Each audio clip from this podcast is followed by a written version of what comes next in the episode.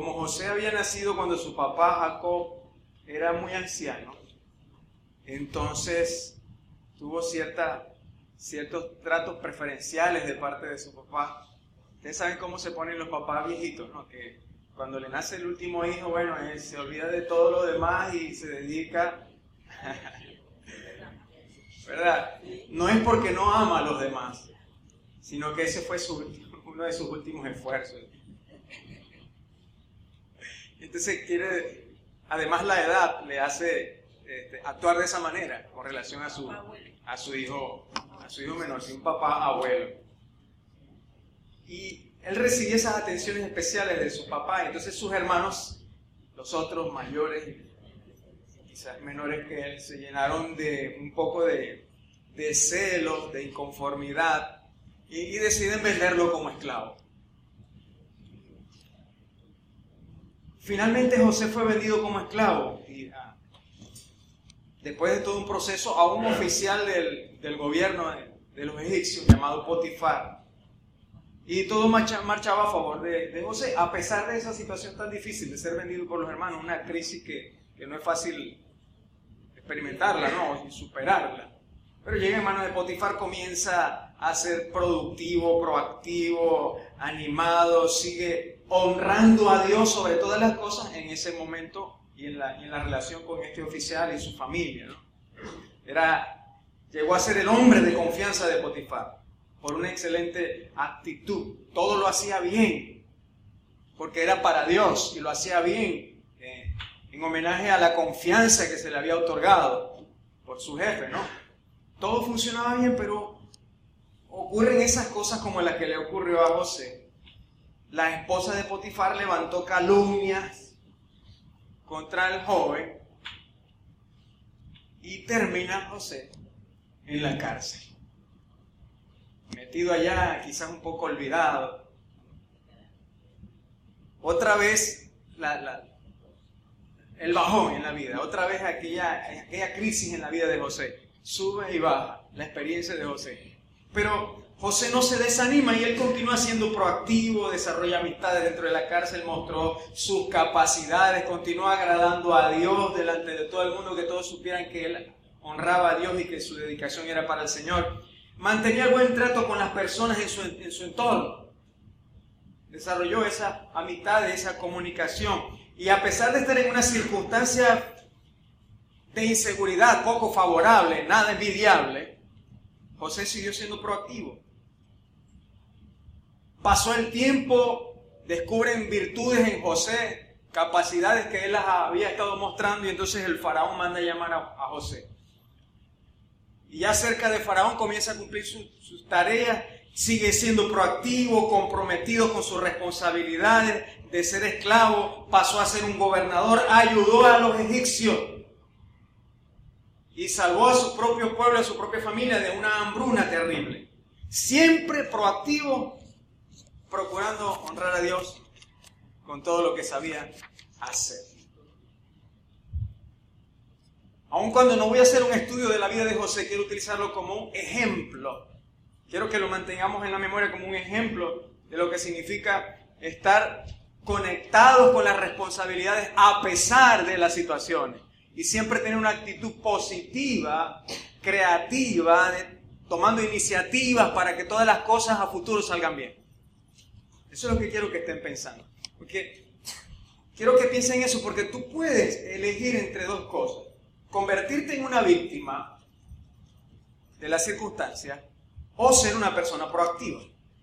Y ahí tenemos una descripción. La persona proactiva es la que dice, lo haré, lo voy a hacer. La víctima de la situación dice, bueno, haré el intento.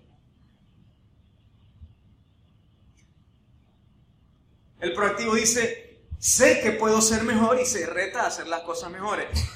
la víctima de la circunstancia dice, yo soy así, nadie me va a cambiar, mi vida siempre va a ser la misma. Así actúa la víctima de la situación. El proactivo dice, probemos. La víctima dice, no sirve de nada estar probando. Eso es perder el tiempo. Ya está comprobado que no podemos perder el tiempo probando. Dice la víctima de la circunstancia. El proactivo dice, debe haber una solución.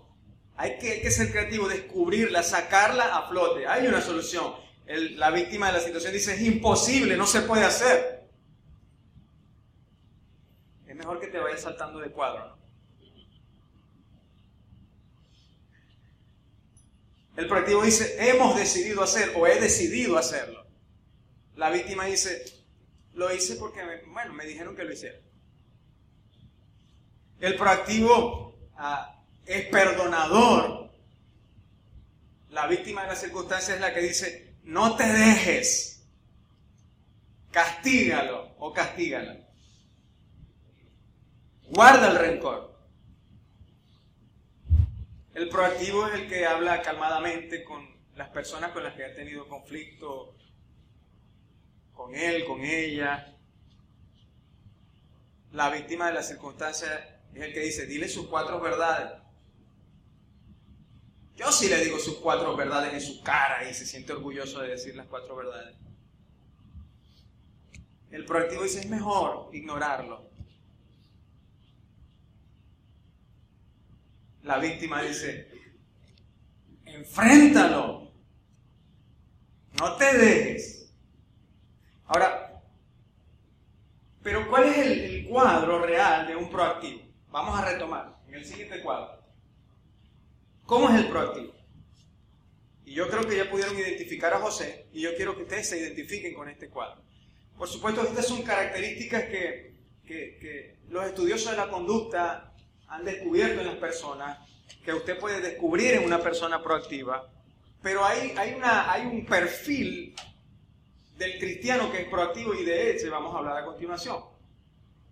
Pero primero digamos lo siguiente, ¿cómo es el proactivo? El proactivo es responsable. Él es el que asume conscientemente la corresponsabilidad de su conducta.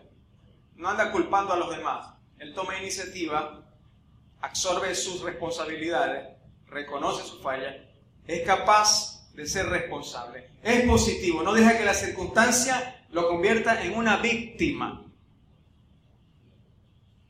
Siempre está con una mentalidad hacia lo mejor, hacia lo mejor.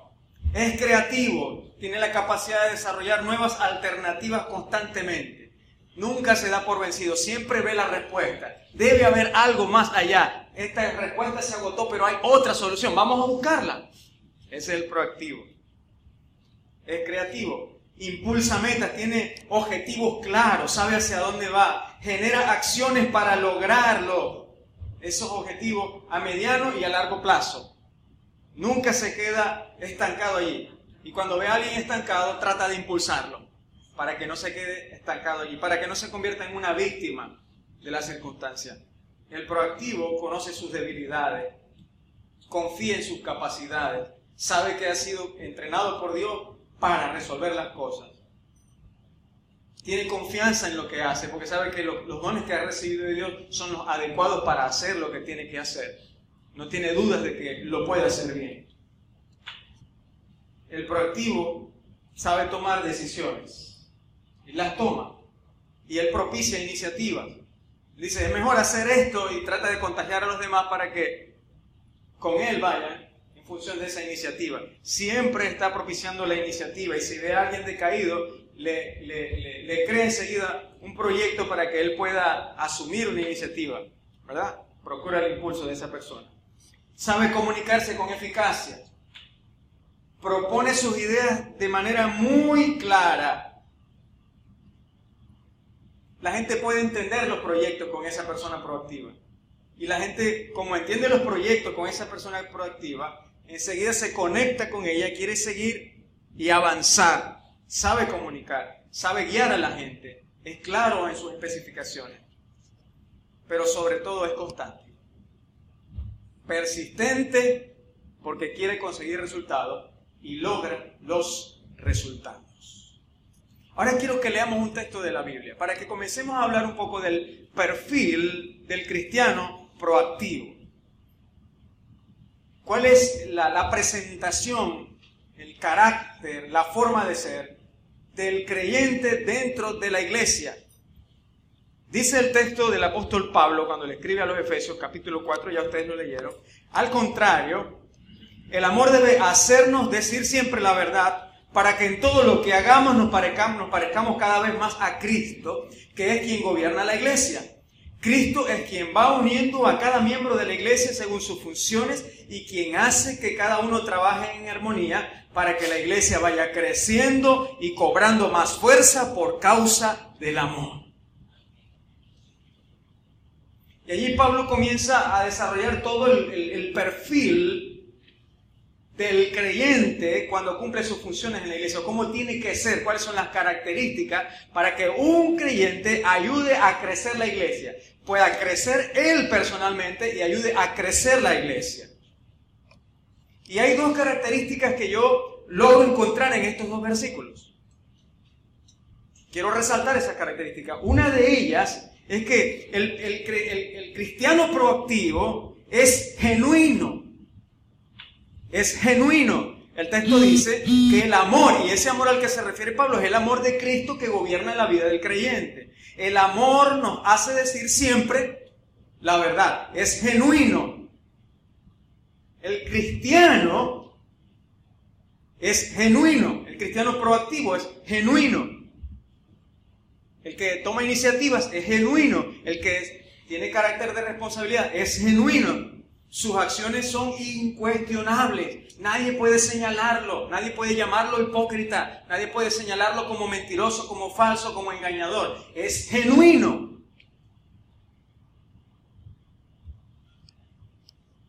¿Cómo es eso? Dice que la, verdad, eh, el amor nos hace decir siempre la verdad. Entonces, el cristiano genuino siempre ama de verdad, sabe amar. Ama de verdad.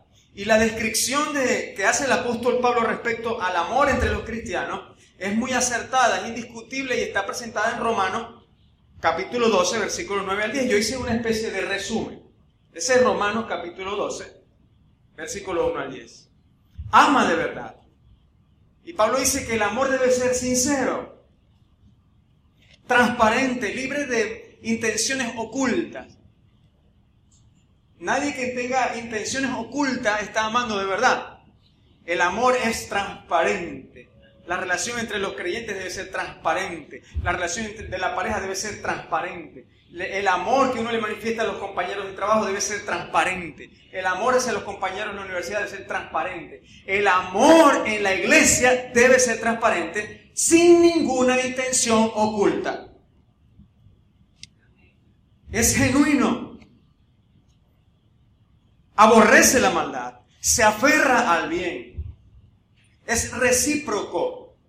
Yo amo, tú me amas. Todos reciben el amor mutuo dentro de la iglesia es recíproco. Busca bienestar mutuo, valoración mutua. Esto es honrar al otro. Sabe respetar, honrar y valorar. Reconoce las virtudes de los demás. Eso es amor genuino. Es cordial, fraternal, amigable, amable, respetuoso, cariñoso. Es aceptado por su amor transparente y verdadero. Es aceptado por el resto de las personas la gente lo identifica inmediatamente como una persona cordial, amable, transparente, respetuosa, y eso hace que la persona lo, rodee. Entonces, parte del carácter del cristiano proactivo es ser genuino, amar, saber amar. No solo eso, sino que habla la verdad. Y esto es un efecto natural del amor de Cristo en el creyente.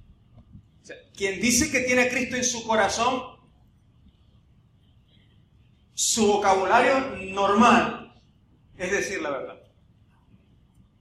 Su manera de actuar es actuar en la verdad. Debe ser algo natural, no forzado. El creyente en Cristo habla la verdad de manera natural. Dice el texto, nos hace decir siempre la verdad. O sea que la presencia de Cristo en nuestra vida es como el suero de la verdad. Imposible ser falso imposible ser falso si Cristo habita en tu corazón. Si Cristo es el rey de tu vida. El creyente genuino ama de verdad, habla la verdad y la verdad se expresa con palabras. Y hay, quienes piensan que, que, la honradez es una, una conducta plausible, digna de, de honra, de admiración. Pero cuando se trata de supervivencia, hasta ahí llega. Porque es que por cuestión de supervivencia, entonces ah, la verdad no sirve, no sirve mucho y la única escapatoria es mentir. Justificamos la mentira porque necesitamos sobrevivir. Necesitamos mentir para entrar al trabajo, necesitamos dar algún dato falso para, hacer, para que la visa sea aceptada, necesitamos hacer algún negocio fraudulento para que nuestro negocio sea aceptado, para ganar la licitación. Siempre se escapan mentiras desde el punto de vista de este que dice que, de estos que piensan que la honradez es una conducta plausible hasta el momento de la supervivencia, que la única escapatoria es mentir. Pero desde el punto de vista de Jesucristo, hablar la verdad no es una cuestión filosófica. No se fundamenta en criterio, en criterio filosófico. No es un simple ideal. El Señor Jesucristo siempre habló la verdad. Y los discípulos observaron que Jesucristo siempre habló la verdad. Mateo 22, 16 dice, fíjense lo que dice, maestro, sabemos que eres un hombre íntegro, no lo pases y que enseñes el camino de Dios de acuerdo con la verdad. No te dejas influir por nadie. Ese nadie, mentiroso. Por ninguna mentira. Jesús dice, la verdad no es una cuestión según la circunstancia. La verdad es una forma de vida. Hablar la verdad es la forma de vida del cristiano proactivo hablar siempre la verdad. Cristo dio el ejemplo. Si sus discípulos lo pudieron observar, tú también eres un discípulo de Cristo. Puedes observar en Cristo el ejemplo. Él siempre, siempre habló la verdad. Yo creo que sí. Mentir es una ineptitud. Mentir es una actitud inepta. Alguien por allí dijo, y dicen que, que esto es un, pensamiento de la sabiduría de los alemanes. No sé. No llegué a fondo. Dicen que el burro se conoce por sus orejas. Y el tonto por sus palabras. ¿Tú sabes cuál es, cuál es la puerta de, del corazón humano? Lo que dice. ¿Se equivoca el Señor o se equivoca Lucas cuando escribió aquello de que de la abundancia del corazón habla la boca? La puerta del corazón humano es la boca. ¿Verdad? Por allí algunos expresan bondad, amor, verdad, sabiduría. Otros expresan insensatez, maldad. Son tóxicos, mentirosos. Pero el cristiano proactivo es genuino, ama de verdad, habla la verdad. No solamente la expresa en palabras, la verdad también se expresa en hechos concretos, en acciones. Las personas califican al cristiano por sus acciones. La gente debe percibir que Cristo vive en ti. La gente dice, bueno, si este es cristiano con esta conducta, entonces yo soy el Papa.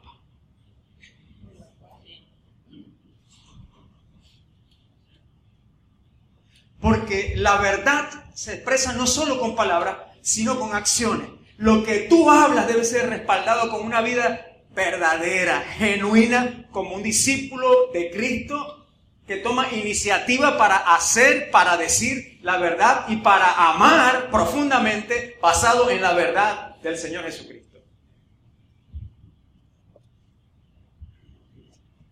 No solo habla la verdad, vive la verdad, sino que asimila el carácter de Cristo.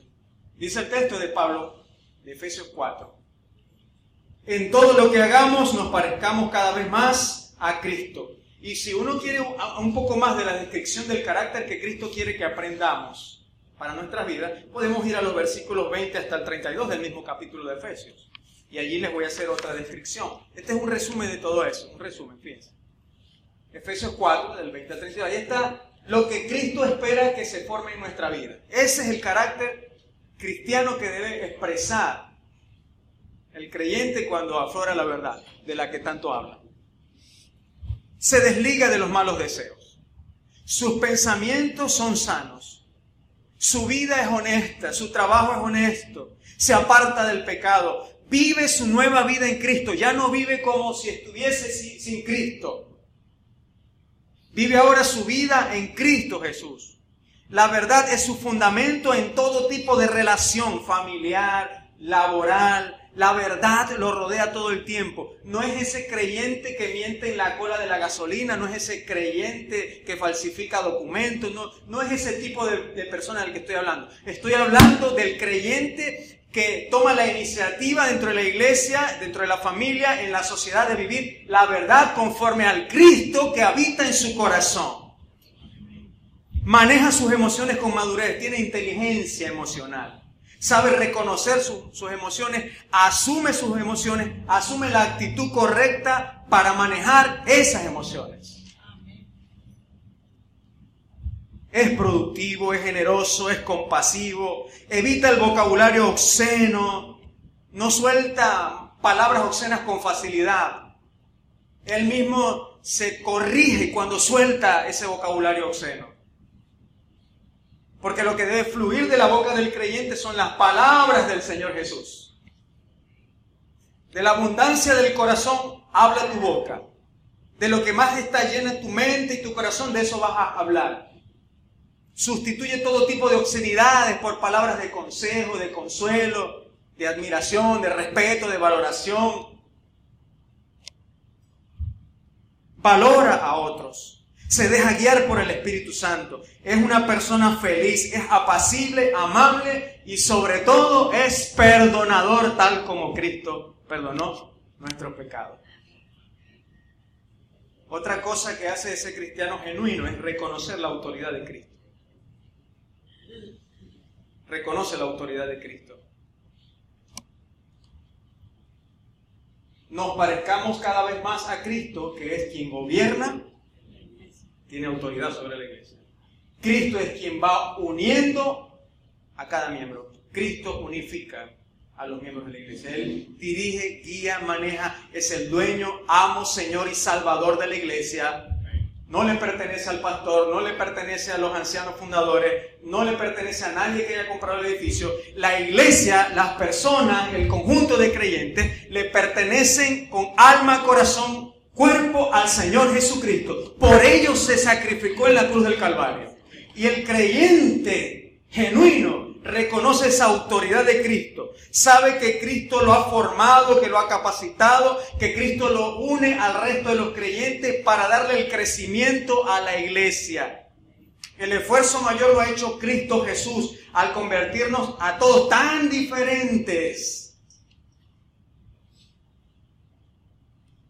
en una sola cosa, en una sola familia, que es la iglesia y la autoridad y quien da el crecimiento en la iglesia es Cristo Jesús.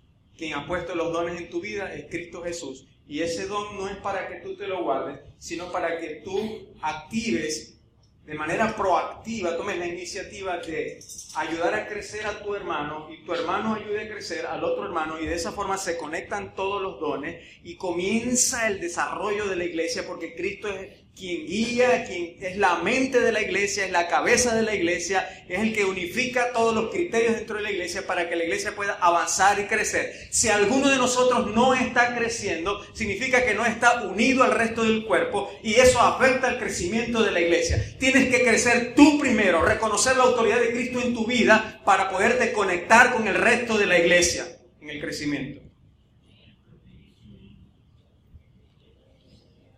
La segunda característica y última característica que yo puedo descifrar en estos dos versículos es que el creyente, el cristiano proactivo, vive cohesionado con Cristo. Lo voy a decir de otra manera. Cristo lo absorbe. Se une de tal manera con Cristo que es uno con Cristo.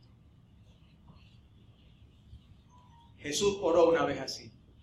Padre, que ellos sean uno, como tú y yo somos uno. Vive cohesionado con Cristo. Es una relación de total dependencia en Cristo. Y es una relación de unión recíproca con los demás miembros de la iglesia. Esa cohesión con Cristo hace que vivamos cohesionados uno a favor del otro. Para bendecir a los demás. Por eso en Dios admirable nos complace poder ayudar a los demás. Nos sentimos felices cuando vemos que la otra persona está creciendo en su vida familiar, creciendo en su vida espiritual, está siendo sanado de sus problemas de salud, está siendo sanado de sus problemas financieros. Nos sentimos bien cuando todos nos ayudamos en todo, porque estamos pegados a Cristo y estamos conectados unos con otros por esa cohesión, por ese amor con Cristo. El que vive cohesionado con Cristo, el que vive unido a Cristo, el que vive dependiendo de Cristo y conociendo cada día más a Cristo, sabe que Cristo es la fuente del crecimiento de la iglesia. Ya lo dije antes. Pablo resalta que Cristo es la mente de la iglesia. El que hace crecer, el que mueve todas las piezas dentro de la iglesia. En Cristo se origina el crecimiento de la iglesia no por tus virtudes, no simplemente por tus capacidades, sino que Cristo hace que todas tus capacidades, dones y talentos se conviertan en un beneficio colectivo que hace crecer la iglesia. Es Cristo quien hace que ese talento y esa capacidad se convierta en un don especial que desarrolla el crecimiento dentro de la iglesia. No es simplemente tu esfuerzo, es el amor y la pasión que Cristo pone en ti, es la motivación que Cristo pone en ti, lo que esa cohesión que tienes con Cristo, lo que te hace activarte y activar a los demás para el crecimiento de la iglesia. Sabes que Cristo es la fuente del crecimiento y entonces todos los días tratas de apegarte más a Cristo. El creyente, el creyente proactivo vive cohesionado con el Señor Jesucristo. No permite que algo lo despegue de su relación con Cristo. Ese que vive cohesionado con Cristo sabe que hay que sostener a la iglesia y que ese sostenimiento es recíproco. Yo tengo que preocuparme por cada uno y cada uno debería preocuparse por mí. Yo tengo que buscar tu crecimiento y tú deberías buscar que yo crezca. Los pastores se preocupan por tu crecimiento. Debes preocuparte por el crecimiento de los pastores. El hermano que está sentado a tu lado se preocupa por ti. Tú deberías preocuparte por el que está sentado a tu lado, por todas las cosas. Cuando no lo ves en la iglesia sentado, cuando no viene a la oración, cuando no lo ves en el grupo de encuentro, cuando no lo ves el domingo en la mañana, cuando no lo ves en, las reuniones de los adultos mayores, cuando no lo ves en la reunión de jóvenes, tienes que preocuparte por la gente ausente porque eso es un crecimiento sostenido. Y como estamos cohesionados con Cristo, no podemos vivir despegados. Siempre conectados unos con otros. Nuestros dones y talentos están puestos para unificar a la iglesia y hacer crecer a la iglesia. Ustedes recuerdan Efesios 4, 7, un poquito más atrás del texto que estamos leyendo. Dice, según le plugó, me gusta esta versión, Biblia al día, según le plugó Cristo ha dado a cada uno dones diferentes. Dones diferentes, porque la iglesia tiene diferentes áreas de trabajo. Y no todos podemos hacer lo mismo. Lo le plugo. Así es. Gracias. Así dice el texto. Ahora, tus dones y talentos te han sido otorgados por el Señor Jesucristo para crecimiento recíproco. La iglesia crece cuando, cuando, cuando se fusionan nuestras capacidades. Así que eres necesario dentro de este programa de crecimiento de la iglesia. Es necesario que tú te apliques en el uso de tus dones y de tus talentos. Que tú comiences a indagar con más interés, Señor, ¿qué puedo hacer yo dentro de la iglesia? Y comiences a probar en cada área de la iglesia, en la música, en los jóvenes, en las damas, en los adultos, en Juntos es Mejor, en Vamos por Más, en todos los ministerios de la iglesia. Comienza a probar, comienza a conectarte, porque para eso Cristo te capacitó, para estar conectados uno con otro. Es proactivo, ya lo dije. Su contribución, con su contribución el cristiano proactivo toma la iniciativa. No es el tipo de persona que se queda atrás y espera que todos arranquen. Toma la iniciativa, anticipa problemas y procura darle respuesta a esos problemas, propone soluciones. Siempre está activo. ¿Qué puedo hacer? ¿Cómo puedo ayudar? ¿Hacia dónde vamos? Te reto a que vayamos hacia. No lo podemos hacer mejor de esta manera. Ese es el creyente proactivo. Se coloca al frente. No espera que los demás lo empujen. Él comienza a impulsar a los demás para hacer las cosas dentro de la iglesia. ¿De qué manera tú estás contribuyendo para que la iglesia crezca? Reflexiona un poquito en esa pregunta. Dios admirable Maracaibo se caracteriza por abrir todos los espacios posibles para que puedas integrarte en alguna área. Lo que significa que no deberías estar simplemente sentado en un lugar. Descubre qué es eso importante que puedes hacer dentro de la iglesia. Te reto a descubrir eso importante que puedes hacer dentro de la iglesia. Incluso si estás acercándote a nosotros por primera vez, te invito a que descubras que eso es importante a lo que Dios te está invitando a hacer. Porque para mí tu primera vez en esta iglesia no es una casualidad, sino que es un proyecto de Dios. Y desde ese momento debes comenzar a, a descubrir para qué Dios te ha traído a este. Estás capacitado para integrarte. ¿De qué manera estás contribuyendo para que la iglesia crezca?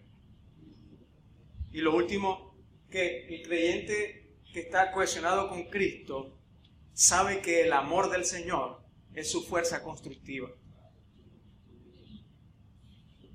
¿Qué hace crecer la iglesia? Según el texto. Pablo dice, para que la iglesia vaya creciendo y cobrando más fuerza por causa del amor. La motivación de cada uno de nosotros para que la iglesia crezca se fundamenta en el amor de Cristo. Es el amor, esa fuerza, ese motor, esa motivación, ese recurso que, enciende toda la maquinaria de los dones y talentos, los ligamentos y todas esas, esas cosas que nos unifican. Es el amor de Cristo, la pasión por Cristo, la entrega por Cristo y la entrega de Cristo por nosotros lo que hace que la iglesia se convierta en una maquinaria efervescente en constante crecimiento, siempre haciendo bases, construyendo bases para el crecimiento de cada uno de los miembros de la iglesia y de todo de toda persona que visite este lugar. Es el amor de Cristo lo que hace que nosotros nos movamos hacia el crecimiento, construyamos una Maracaibo mejor, una sociedad más, más, más vivible, que construyamos un país más agradable, que ame a Dios. Es, la motivación que nos da Cristo, la que nos permite, nos permite construir nuestros hogares, construir nuestra vida, nuestros trabajos, nuestras relaciones. Es el amor y la pasión por Cristo la que motoriza todo nuestro corazón. Y así debe ser. Yo quiero retarlos, hermanos, a que pasen del cuadro ese, de, ese, de esa persona que es víctima de la circunstancia, a, convertirse en un cristiano proactivo. Usted está capacitado por Dios para ser proactivo dentro de la iglesia. Con un carácter genuino y con una vida fusionada totalmente con el Señor Jesucristo. Yo quisiera invitarlos a orar para que Dios fortalezca la decisión suya. de crecer más en el carácter que Cristo quiere que crezcamos. Vamos a estar de pie a pedirle al Señor que nos dirija en la decisión.